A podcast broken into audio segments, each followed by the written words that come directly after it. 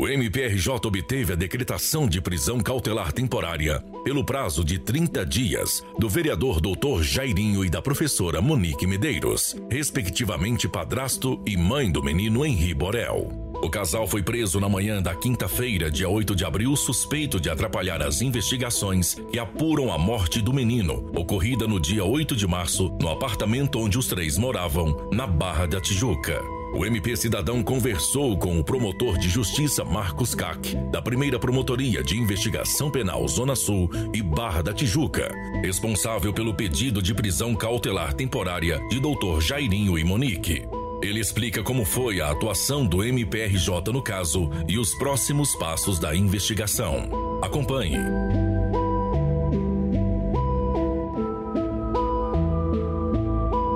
Falando um pouquinho sobre o caso do Henri Borel, né, esse é um caso muito triste. Né? Eu costumo dizer é, que esse é o tipo de processo que todo mundo perde. Você tem aí a morte de uma criança é, nos idos dos seus quatro anos de idade, é uma morte extremamente prematura, precoce, que a gente pôde perceber já desde os primeiros minutos que não se tratava de um mero acidente doméstico, isso daí quem nos diz é o laudo de necropsia. O laudo de necropsia ele fala muito, né? Uh, a gente costuma dizer que o, que o cadáver fala com o perito e o perito, através do laudo, fala com o promotor de justiça. Então, o laudo de necropsia aponta múltiplas lesões no corpo do menino, né? lesões de grande monta, lesões que foram aptas e suficientes a causar é, ferimentos no, nos rins, no, nos pulmões, na cabeça, na, na, na, na parte frontal, lateral e traseira da cabeça do menino. E a morte ela é atestada por força de uma lesão hepática, né? uma lesão do fígado. O fígado, que é um órgão bastante grande né, do ser humano, é obviamente que a gente tem que tratar do órgão de uma criança, ele é um pouquinho menor, mas ainda assim na estrutura do corpo humano é um órgão significativo e para você ter uma lesão hepática você precisa ter impactos de grande monta, né? de, de, de muita força. Então é, é, um caso muito triste né, para todos nós. Eu trabalhei em júri é, por mais de 20 anos, eu é, entro e saio de plenário é, com muita frequência. Eu fiz muitos plenários na minha vida. Eu acredito aí que em torno de uns mil plenários já em toda essa carreira. A gente está acostumado é, com homicídio, né, que na verdade trata do crime mais sensível do Código Penal, porque tirar a vida de alguém é sempre algo muito grave, muito sensível, mas a morte dessa criança traz muita tristeza, muita indignação, né, da gente ver até onde vai a miséria humana, até onde o ser humano é capaz de ir né, com seus é, desígnios e, enfim, às vezes a gente não consegue entender e compreender é, toda essa força oculta que tem a, a própria natureza humana.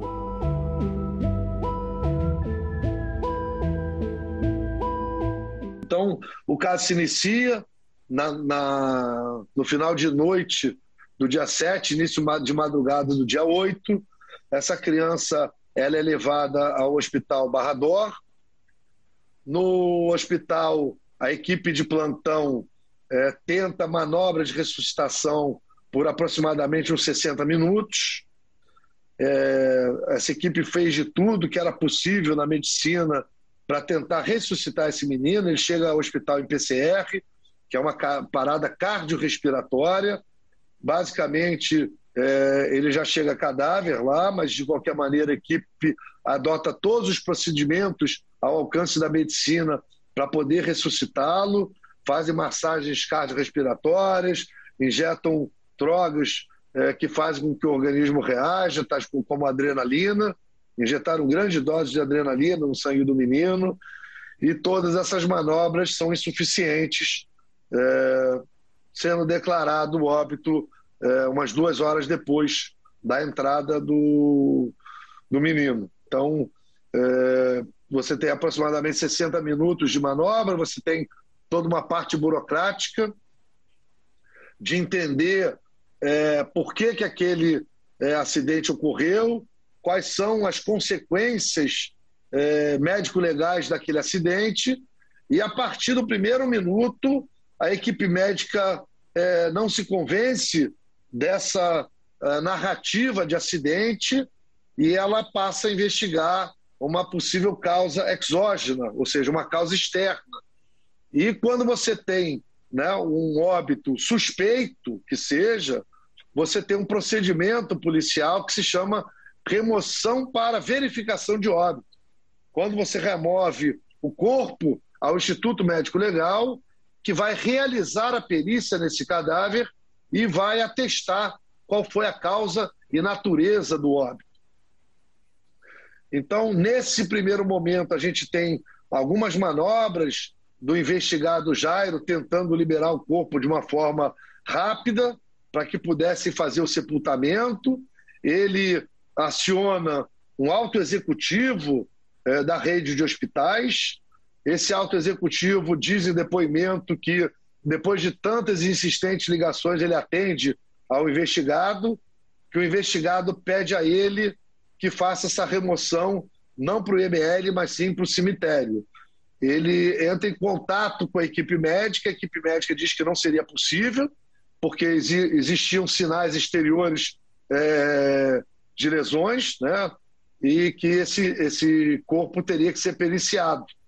Esse investigado é, comunica, é, perdão, esse é, auto executivo procurado comunica ao investigado que não seria possível a liberação da forma que ele queria do corpo do menino Henrique, e o investigado chega a mandar uma mensagem para esse executivo dizendo: ou você resolve ou eu resolvo. E aí depois a gente tem notícia de que o investigado teria é, entrado em contato com a mais alta autoridade do executivo estadual, tentando da mesma forma a liberação do corpo. Isso já chama uma certa atenção, né? Porque é, quando você tem um acidente doméstico, você não tem a menor preocupação, é, embora não seja o desejável, de que esse corpo seja periciado. Né? É, a família, obviamente, que deseja fazer um, um, enterro de caixão aberto, tudo que é, todas as venes, né, que uma morte merece, mas não significa dizer que quando você tem um acidente e uma possibilidade é, ou uma morte suspeita, que você não possa fazer uma verificação de óbito. Então, isso chamou bastante atenção na investigação.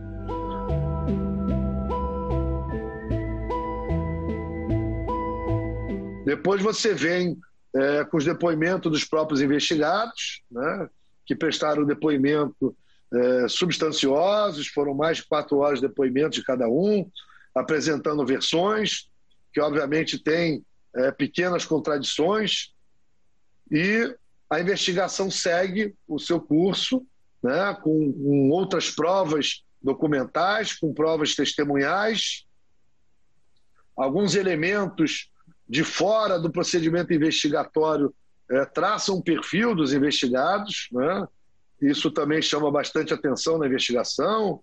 O fato da investigada Monique tirar selfie aparentemente tranquila em sede de delegacia, o fato dela ter é, eventualmente ido a um salão de cabeleireiro na data seguinte ao óbito, do próprio investigado Jairo dizer vamos virar essa página, enterrar o corpinho, página virada.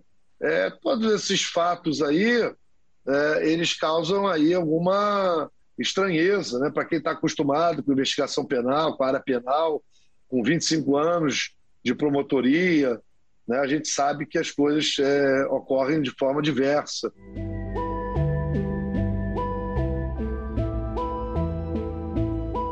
E aí vem o um momento em que a polícia pede uh, ao Ministério Público uh, mandados de busca e apreensão para buscar e apreender celulares, computadores e o que mais fosse do interesse da investigação.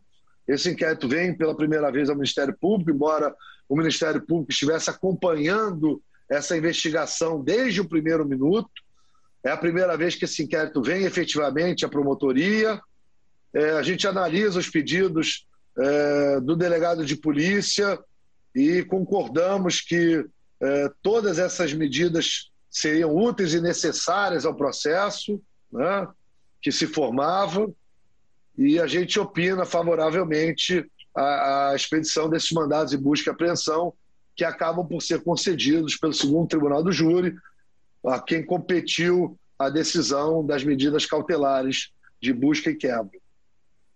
Essas buscas são realizadas, né?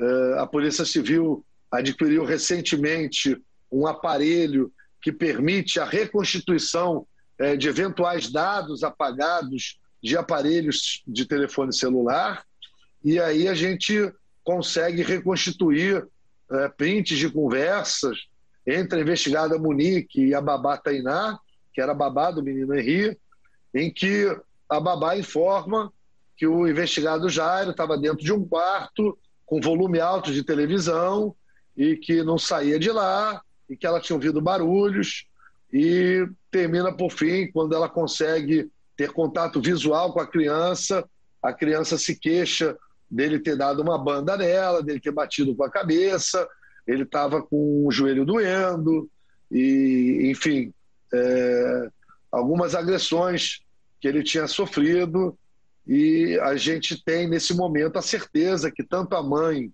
né, investigada Monique, quanto a babá Tainá, que também presta depoimento de sede policial, não tinham falado a verdade né, quando elas afirmam de que elas nada sabiam de agressões pretéritas, né, de que nenhum ato é, de agressão tinha sido é, praticado no seio da, daquele núcleo, que eu não posso chamar de um núcleo familiar, porque é um núcleo extremamente novo, recém-constituído, né? então não sei se tem essa qualidade ainda de família, um namoro muito recente, uma, uma relação abusiva é, do investigado Jairo em relação ao menino Henri. Então, é, a gente tem a certeza procedimental no momento de que esses depoimentos não condizem com a verdade.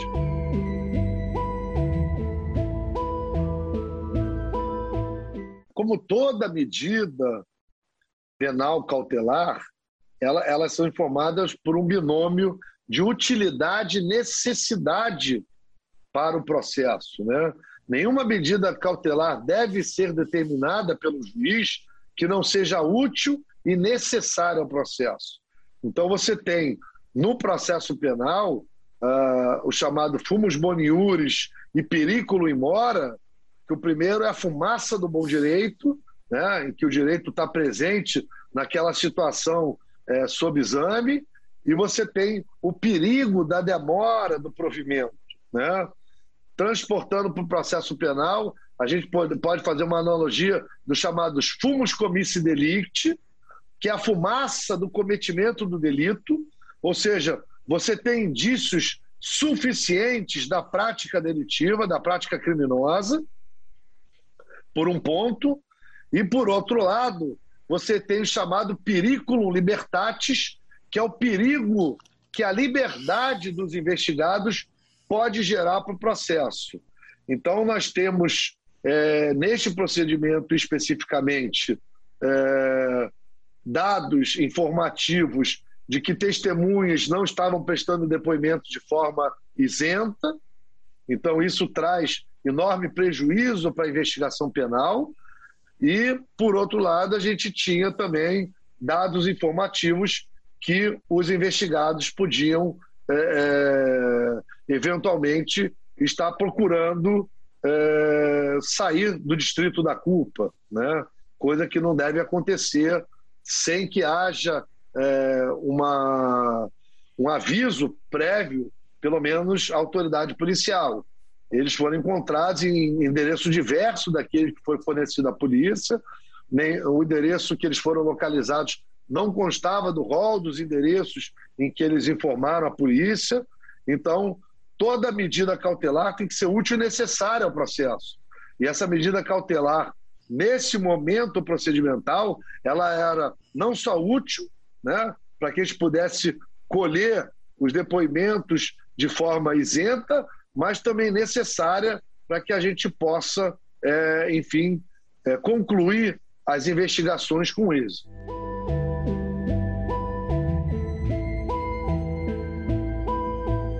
A investigação está em curso, né? Obviamente, ela ainda não, não, não foi finalizada. Existem alguns laudos periciais que estão sendo produzidos pela Polícia Técnica, que virão aos autos. Existem alguns depoimentos que vão ser formulados é, ainda em sede policial. E após a colheita de toda essa prova, a polícia dando por encerrada as atividades de polícia judiciária, ela encerra o inquérito policial com um ato formal, que é o relatório final do inquérito. O relatório final do inquérito vai apontar o que ocorreu naquela fatídica noite, qual o comportamento dos investigados em relação a, a, ao que o delegado pôde colher né, de, de informações, é, vai se debruçar nas provas técnicas e vai terminar é, com um ato de indiciamento. E aí as figuras de mero investigados eles deixam de ter essa qualidade e passam a ser considerados indiciados no inquérito policial.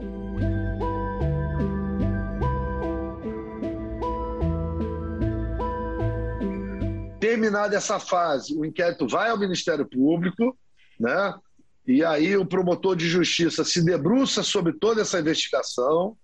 Então, todos os elementos informativos colhidos no curso dessa investigação policial serão levados em consideração pela promotoria de justiça e ao término da sua análise de toda a investigação, o promotor de justiça tem três hipóteses né, que ele pode dar a, a esse inquérito policial. A primeira hipótese seria um arquivamento, quando você não encontra nenhum indício de autoria nem de existência material do delito.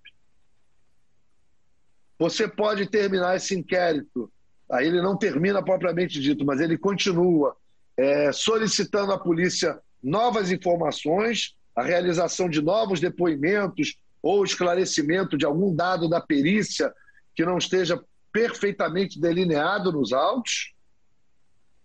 Seria o pedido de novas diligências. E uma terceira hipótese quando o Ministério Público já encontra indícios de autoria e existência material do delito suficientes, ele passa a formular uma acusação penal. A acusação penal esta que tem um condão de transformar novamente a figura do indiciado em acusado, né? uma vez recebida a denúncia, eles passam a ter a qualidade de acusados ou de réus ou denunciados, e eles passam a responder perante a justiça criminal quanto aos atos praticados.